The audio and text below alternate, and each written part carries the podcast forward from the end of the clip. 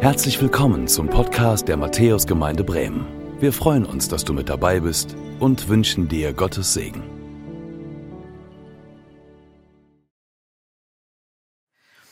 Gnade sei mit euch und Friede von dem, der da ist und der da war und der da kommt, Jesus Christus, unser Herr. Am heutigen Karfreitag möchte ich euch mit hineinnehmen in die Worte, die Jesus spricht, bevor er mit den Jüngern aufbricht. Vom Liebesmahl hin zum Garten Gethsemane. Gestern Abend. Und wir haben uns so gefreut, haben viele von euch mit uns über YouTube das Liebesmahl gefeiert. Und jetzt kommt der Moment, wo sie aufbrechen vom Tisch.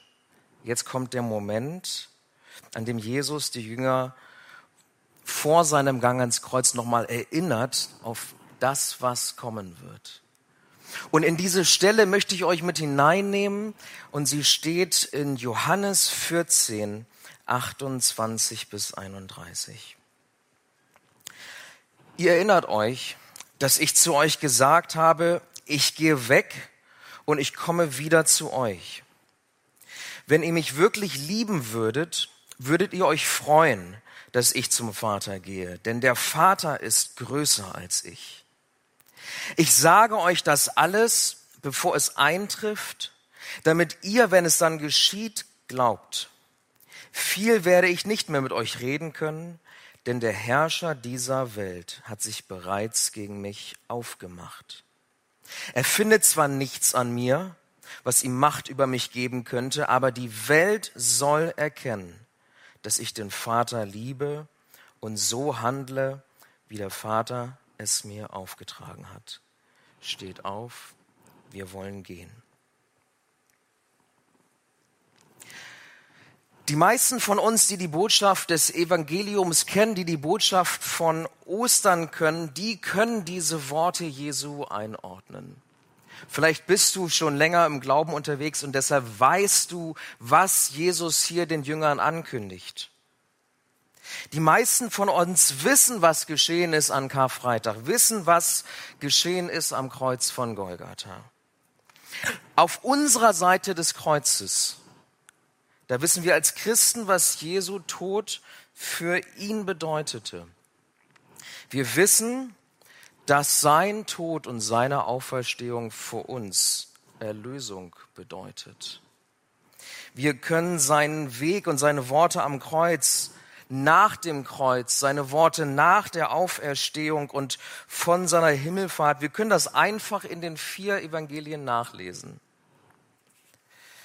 In dem Buch der Apostelgeschichte können wir nachverfolgen, wie sich diese Botschaft durch die Apostel, durch ihre Verbündeten, wie sie sich verbreitete und wie die frühe Gemeinde wuchs. Und darüber hinaus haben wir auch noch historische Daten zum Kreuz, zur Botschaft des Kreuzes. Und durch das Buch der Offenbarung können wir sogar noch weiter schauen. Wir erkennen nicht nur die Fülle der Auferstehung Jesu, sondern auch unserer eigenen Auferstehung, wenn einmal dieser Tag kommt. All das wissen wir. Auf unserer Seite des Kreuzes haben wir all diese Wahrheiten, dürfen wir all das wissen.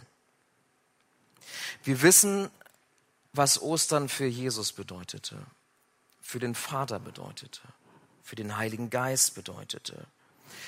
Wir wissen, wie es in den Heilsplan Gottes passt für diese Welt. Und deshalb wissen wir auch, was Ostern für Jesus persönlich bedeutete und weshalb er diesen Weg ging, auch wenn er so schwer war.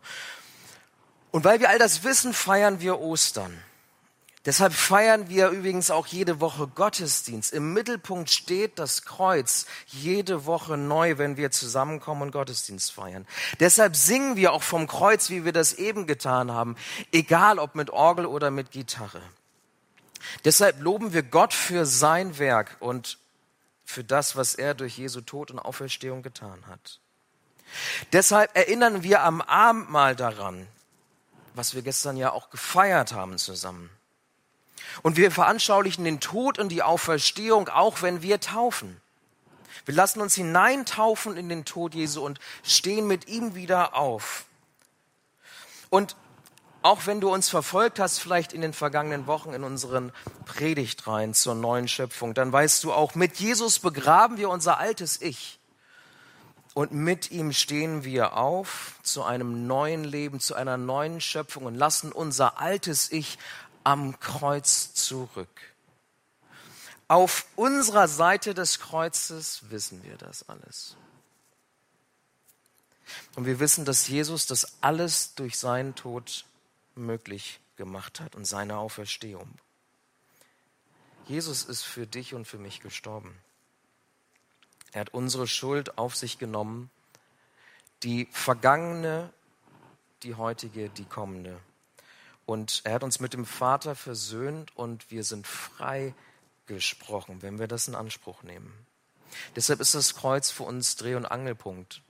Deshalb ist heute auf dem Altar wenig und wir gucken vor allem auf das Kreuz. Deshalb steht das Kreuz auch bei uns oben an der Spitze dieser Gemeinde. Ganz oben steht es. Das Kreuz ist für uns als Christen alles. Alles dreht und wendet sich um das Kreuz. Auf unserer Seite des Kreuzes wissen wir, wie wichtig das Kreuz ist. Auf der anderen Seite des Kreuzes, da waren die Jünger an diesem Abend. Auf der anderen Seite des Kreuzes waren sie und sie hatten all dieses Wissen nicht.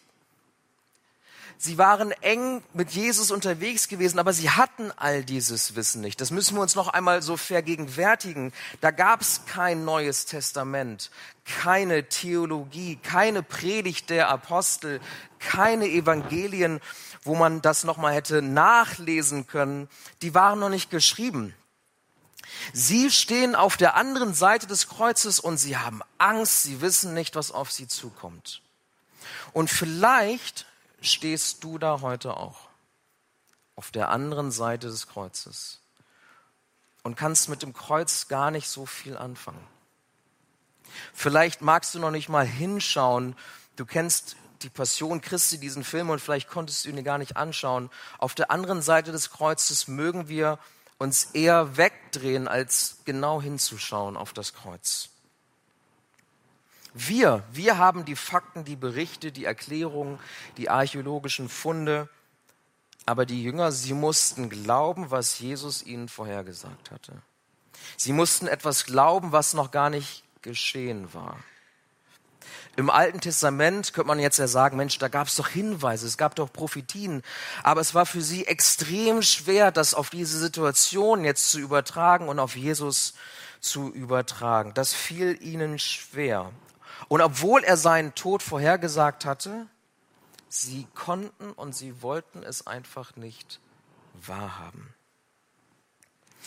Denn auf der anderen Seite des Kreuzes war die Vorstellung für die Jünger, dass Jesus sterben sollte, einfach verrückt. Der Retter, der Messias, der soll dieser Welt zum Opfer fallen, das war für sie ein unglaublicher Gedanke, auch wenn Jesus ihnen das immer wieder gesagt hatte und das angekündigt hatte. Sie wollten es nicht verstehen. Und Jesus hat oft darüber gesprochen. Sie hätten das gar nicht überhören können. Er hat oft darüber gesprochen in Johannes 2, noch einmal im dritten Kapitel, im achten, im zehnten, im zwölften. Im zwölften sagt er sogar, wie er sterben wird. Da heißt es in Johannes 12, 31 bis 33, Jetzt ist für diese Welt die Stunde des Gerichts gekommen. Jetzt wird der Herrscher dieser Welt hinausgeworfen werden. Ich aber werde über die Erde erhöht werden und werde dann alle zu mir ziehen. Über die Erde erhöht werden, das meint die Kreuzigung. Das meint die Kreuzigung. Die Römer, die so auf diese Art und Weise Menschen über die Erde erhöhten, ans Kreuz nagelten. Jesus sagte ihnen das alles voraus, sogar wie er sterben würde. Dass er verhaftet werden würde, verraten werden würde, misshandelt werden würde und getötet werden würde. All das sagte er ihnen voraus. Aber auf der anderen Seite des Kreuzes, da wo all dieses Wissen nicht ist, was wir haben, da stehen die Jünger und Jesus sieht ihre Angst.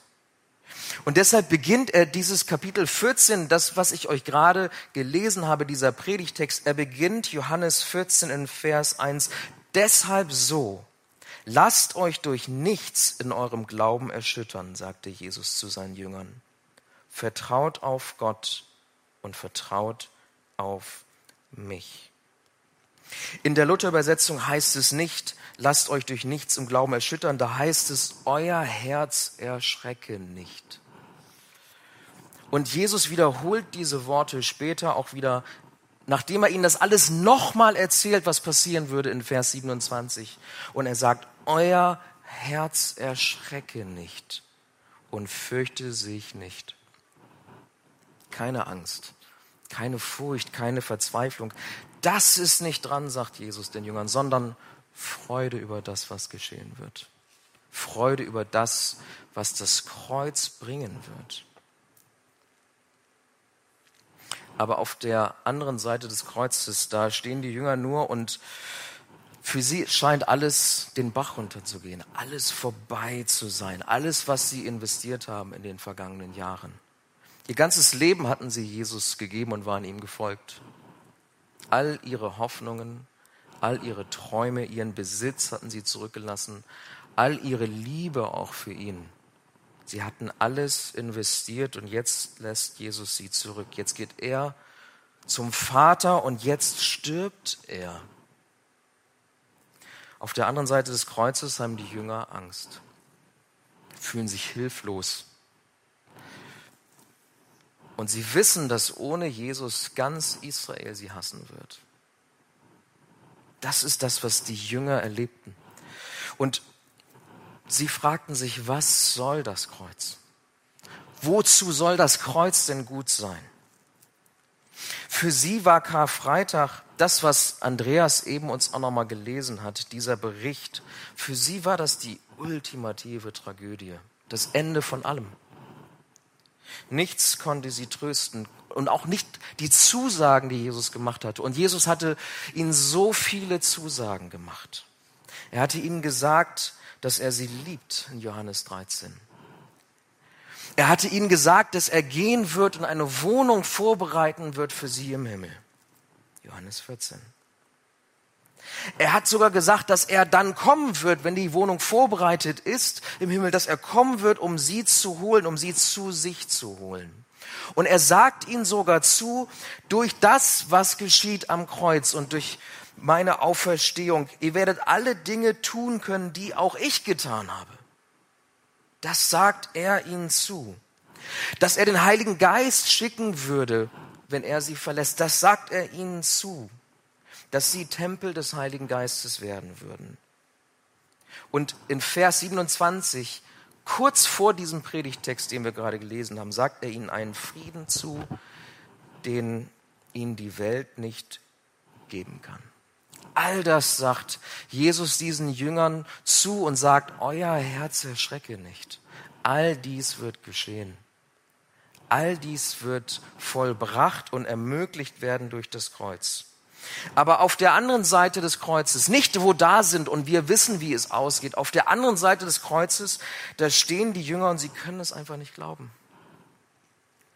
Für sie war diese Situation, die wir lesen, so wie wenn der, wie ein sterbender Vater, der nochmal seine Kinder zu sich ruft der seine Kinder um sich versammelt und ihnen sagt, ja, aber macht euch nichts draus.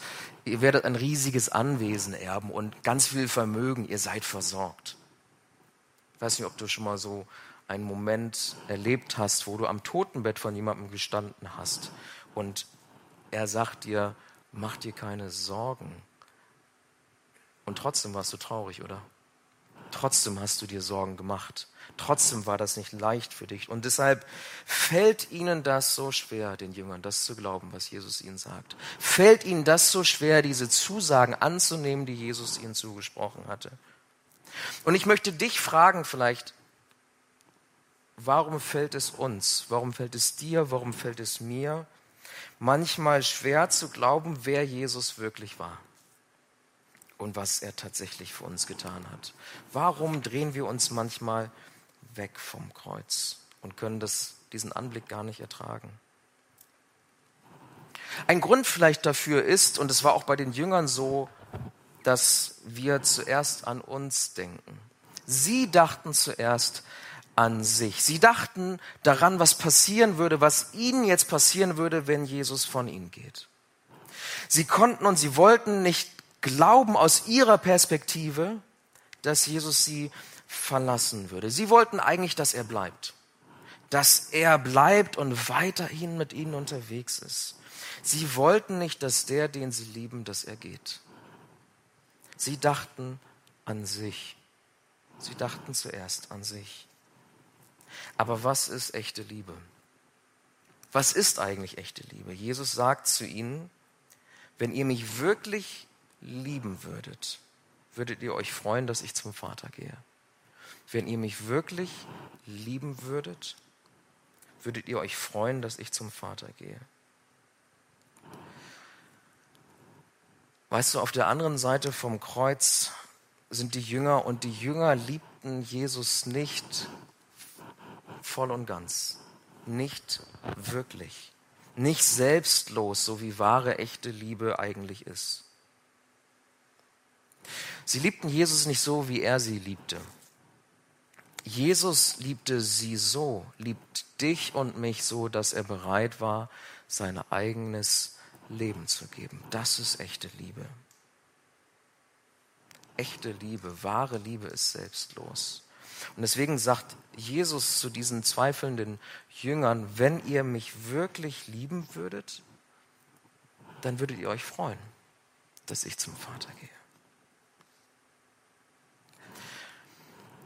Auf die andere Seite vom Kreuz zu kommen, eine andere Perspektive auf das Kreuz ein, einzunehmen, vielleicht ist das heute auch für uns dran. Vielleicht ist das heute auch für dich und für mich dran. Sich nicht wegzudrehen von Kreuz, wo Jesus auf so grausame Art und Weise hingerichtet wurde, sondern genau hinzuschauen auf das Kreuz. Und das Kreuz aus Jesu Perspektive zu sehen. Wenn ihr mich wirklich lieben würdet, würdet ihr euch freuen. Karfreitag kommt ja von, aus dem altdeutschen Kara, ja, Trauer, Kummer. Im Englischen heißt es Good Friday. Ganz anders. Good nicht im Sinne von gut, sondern heiliger Freitag. Im Deutschen ist das ein Tag, der bestimmt ist vor allem von Traurigkeit. Aber Jesus sagt hier, wenn ihr mich wirklich lieben würdet, würdet ihr euch freuen, dass ich zum Vater gehe. Und deshalb, ich lade dich ein, dich hinzudrehen zum Kreuz und anders auf das Kreuz zu schauen. Heute anders auf das Kreuz zu blicken und nicht wie die Jünger. Dich hinzudrehen. Viele drehen sich ab. Viele Kirchengemeinden drehen sich auch ab und sagen, wir können uns das gar nicht vorstellen, dass Gott seinen Sohn so auf diese Art und Weise hinrichten ließ, weil wir nicht verstehen können, was wahre Liebe ist. Aber wir wollen ganz genau hinschauen. Und es gibt vier Dinge, die ich dir mitgeben möchte, die Jesu Tod für ihn bedeutete. Vier Dinge, die vielleicht unsere Sicht auf das Kreuz verändern. Und das erste ist, vielleicht war dir das gar nicht so klar, aber Jesus war auf diese Welt gekommen, geboren in einem Stall, das kennst du vielleicht von Weihnachten, und 33 Jahre lang hatte er gelitten. 33 Jahre lang hatte er bereits gelitten. Das vergessen wir manchmal, aber der heilige, absolut heilige Gottessohn verlässt die Herrlichkeit des Himmels und die Gegenwart Gottes, verlässt die Gegen Gemeinschaft der Heiligen und der Engel und er kommt auf diese Welt und lebt mit sündigen Menschen. Für ihn waren 33 Jahre Leid. Selbst in seiner Familie mit seinen Geschwistern, noch nicht einmal seine Geschwister glaubten, wer er wirklich war. Das ist das, was Jesus erlebte. Und Jesus litt umgeben von sündigen Menschen, um dann für sie zu sterben, um dann für uns zu sterben. Er trug die Schuld. Er trug den Zorn Gottes seines eigenen Vaters gegen diese Schuld. die er für uns auf sich geladen hat. Und am Ende seines Leidens sagt er, das haben wir gerade gehört, es ist vollbracht. Der Weg zum Vater ist frei. Wisst ihr, Jesus nahm das Kreuz auf sich, weil er wusste, welche Freude auf ihn wartete. Nach 33 Jahren der Leidenszeit, seiner Lebenszeit, die er unter sündigen Menschen verbrachte. Er nahm das Kreuz auf sich, weil er wusste, welche Freude auf ihn wartete. In Hebräer 12, Vers 2 lesen wir das. Wisst ihr, auf der anderen Seite des Kreuzes, wenn wir anders auf das Kreuz blicken, dann wird Leid zur Freude und Jesus wird erhöht. Das Kreuz bedeutet für Jesus, er geht zurück zum Vater, denn der Vater ist größer als er, heißt es in Vers 28. Was bedeutet, dass Jesus hatte sich erniedrigt. Er war Mensch geworden, Gott war Mensch geworden und beim Vater wird er wieder erhöht. Wir haben das eben auch gelesen und hier steht das auch. König der Juden hatte Pilatus spöttisch auf das Schild schreiben lassen, was über dem Kreuz angebracht wurde. Beim Vater nahm Jesus wieder Platz auf dem Thron, auf dem Platz neben dem Vater. Jesus ist in diese Welt gekommen und hat gelitten. Er hat sich erniedrigt und durch das Kreuz kehrt er zurück zum Vater und wird erhöht. Das ist das erste, die erste Realität, die ich euch so mitgeben möchte. Und die zweite ist, Jesus war gekommen, um die Verheißungen zu erfüllen. Auch das haben wir gerade in der Lesung gehört. Die Jünger konnten nicht glauben, was Jesus über sich behauptet hatte. Sie hatten es gehört. Er hatte es immer wieder gesagt, ich werde gehen, ich gehe, ich verlasse euch, ich werde sterben, ich werde erhöht werden, ich werde wieder auferstehen. Er hatte es ihnen immer wieder gesagt. Warum? Vers 29 haben wir gerade gelesen. Ich sage euch das alles, bevor es eintrifft, damit ihr, wenn es dann geschieht, glaubt. Deshalb hat er diese Dinge ihnen immer wieder gesagt. Aber sie glaubten nicht. Sie dachten, er sei tot, bis er ihnen wieder erschien. Und dann erinnerten sie sich an die Worte, die er gesprochen hatte, und dann endlich konnten sie auch alle seine anderen Zusagen glauben. Dass der Heilige Geist kommen würde, dass sie verfolgt werden würden. Und erst durch das Kreuz und die Auferstehung hatten sie nun Gewissheit, er ist es wirklich. Er ist der Messias. Er ist der Sohn Gottes. Alles, was er gesagt hatte, alles, was er sagte, ist geschehen und geschieht und wird geschehen. Jesus wusste, durch seinen Gang ans Kreuz und durch Auferstehung würden alle Widerstände gegen diese Botschaft, die Botschaft vom Reich Gottes, die in die ganze Welt, die zu uns dringen sollte, würde bezeugt werden und wir könnten glauben.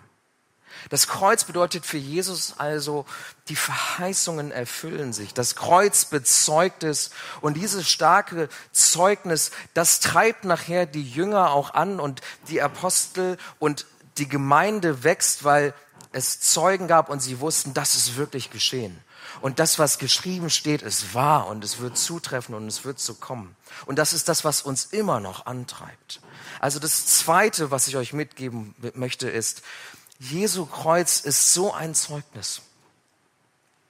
Und ohne dieses Zeugnis könnten wir nicht glauben. Und die Botschaft des Kreuzes würde nicht bis in unsere heutige Zeit vordringen und geglaubt werden. Und das Dritte ist, für Jesus war das Kreuz auch des, der Sieg über den Teufel den Herrscher oder auch Fürsten dieser Welt, wie es in Vers 30 heißt. Ich werde nicht mehr viel mit euch reden, denn er kommt, der Fürst dieser Welt, er hat keine Macht über mich. Es ist nicht Judas, der Jesus verrät, von dem er hier spricht. Es sind nicht die Römer, die das Urteil gegen ihn vollstrecken. Der Teufel selbst ist der Drahtzieher. Er kommt gegen Jesus mit allem, was er hat. Er versuchte Jesus bereits als Kind durch den Befehl des Herodes zu töten. Er hat ihn, davon haben wir gehört vor zwei Wochen, er hat ihn in der Wüste, bevor er seinen Dienst begann, sein öffentliches Wirken begann, hat er ihn versucht. Finstere Mächte und Dämonen hat der Teufel immer wieder auch während seiner Zeit auf dieser Welt gegen Jesus geschickt und Jesus hat sie abgewehrt und Jesus hat sie ausgetrieben. Aber am Kreuz kommt der Teufel nochmal mit aller Macht gegen Jesus. Aber es erfüllt sich, was in 1. Mose 3, Vers 15 steht. Er sticht Jesus in die Ferse, aber Jesus zertritt ihm den Kopf. Warum hatte der Teufel keine Macht gegen ihn? Weil Jesus nichts zuließ. Da war kein Angriffspunkt, da war keine Schwachstelle, da war kein Zugang zu Jesus. Und am Kreuz besiegt Jesus den Teufel und zerstört die Macht des Todes ein für allemal. Auf der anderen Seite des Kreuzes, wenn wir diese Perspektive einnehmen, ist, der, ist Freude über den Sieg Jesu. Ist Freude über den Sieg Jesu. Und das vierte, was ich euch mitgeben möchte, die vierte Realität, die wir nur sehen, wenn wir auf die andere Seite des Kreuzes kommen und verstehen, was das Kreuz für Jesus bedeutete, ist, die Liebe hat triumphiert. Die Liebe triumphiert am Kreuz. Wir singen gleich dieses Lied zusammen, in dem es heißt, die Liebe des Retters hat triumphiert. Und genau das geschah am Kreuz. In Vers 31 haben wir das gerade gelesen. Die Welt soll erkennen, dass ich den Vater liebe und so handle, wie der Vater es mir aufgetragen hat. Was für ein Statement. Und die einzige Stelle im Neuen Testament, an der Jesus explizit sagt, ich liebe den Vater. So ein krasses Statement, dass sogar das Urteil hier fällt. Jesus demonstriert diese Liebe am Kreuz. Jesus demonstriert die Liebe zum Vater am Kreuz und die Liebe für uns. Er gehorcht dem Vater, der ihn in diese Welt gesandt hat, in der er 33 Jahre litt, nicht erst am Kreuz. Seine gesamte Lebenszeit war eine Leidenszeit. Und neben diesem Leid das Urteil, was gegen ihn vollstreckt werden würde der Spott, König der Juden, dieser Titel, der ihm gegeben wurde als Spott durch Pilatus, den Tod, den er erlebte, wo er hindurch musste. Jesus leidet, weil Gottes Leidenschaft für dich und für mich größer ist. Jesus leidet, weil Gottes Leidenschaft für dich und für mich größer ist. Wenn wir sagen, Jesus liebt dich, manchmal sagt man es ja so. Vielleicht hast du das schon mal jemandem gesagt. Dann ist er schnell dahin gesagt, aber es bedeutet, wenn wir auf das Kreuz blicken, Jesus erträgt die Schuld der ganzen Welt. Für dich und für mich. Jesus erlebt den Zorn des Vaters gegen alle Sünde, für dich und für mich. Jesus widersteht den Angriffen des Teufels der mit aller Macht gegen ihn kam in der dunkelsten Stunde. Für dich und für mich. Aber der Teufel konnte ihm nichts anhaben. Jesus erträgt alles und er bleibt ohne Schuld. Und darin demonstriert er die Liebe für den Vater. Und die Liebe des Vaters für dich und für mich. Das ist echte Liebe. Eine Liebe, die die Jünger nicht hatten. Eine Liebe vielleicht auch, die uns manchmal schwerfällt, wo wir nicht auf diese demonstrierte Liebe am Kreuz schauen mögen, weil sie so grausam ist. Aber das Kreuz ist Freude. Das Kreuz ist Freude.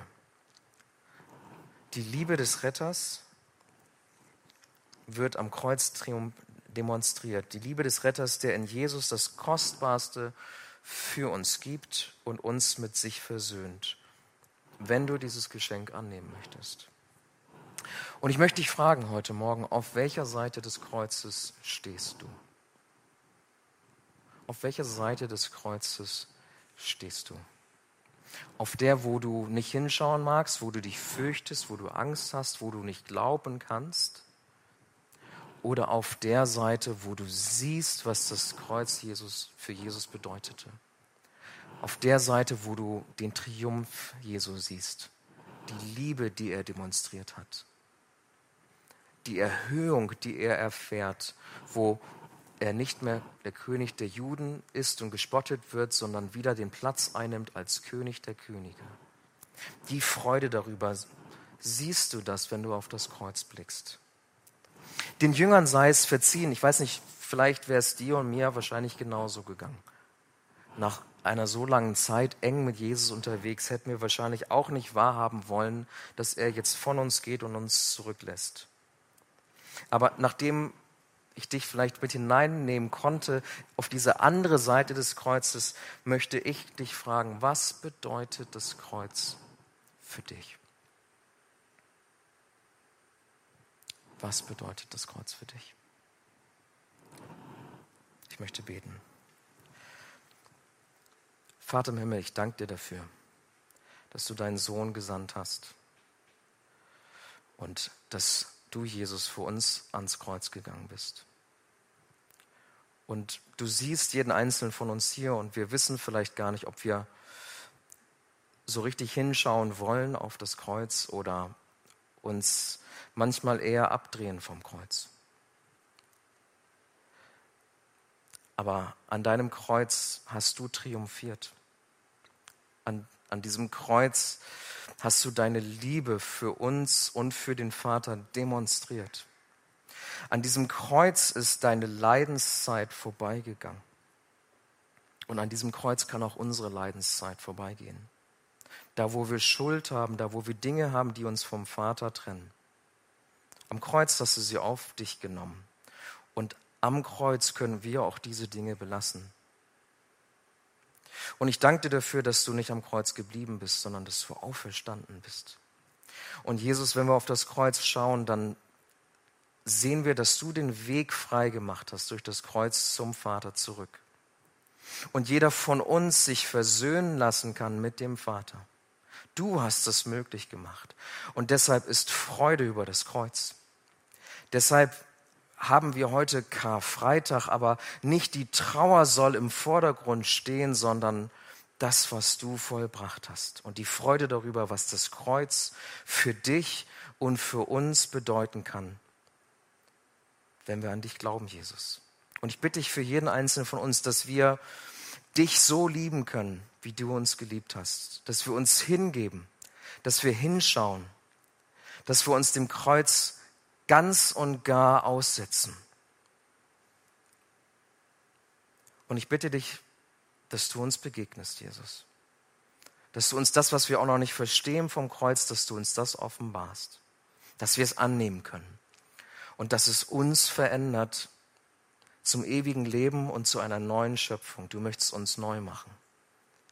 Du möchtest, dass wir als Gerettete neu und verändert leben und dass wir selbst rausgehen und die Botschaft vom Kreuz verkünden.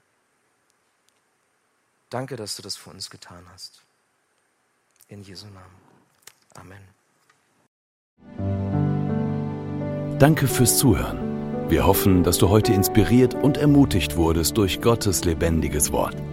Unser Gebet ist, dass es viel Frucht bringt. Weitere Infos findest du unter www.matthäus.net.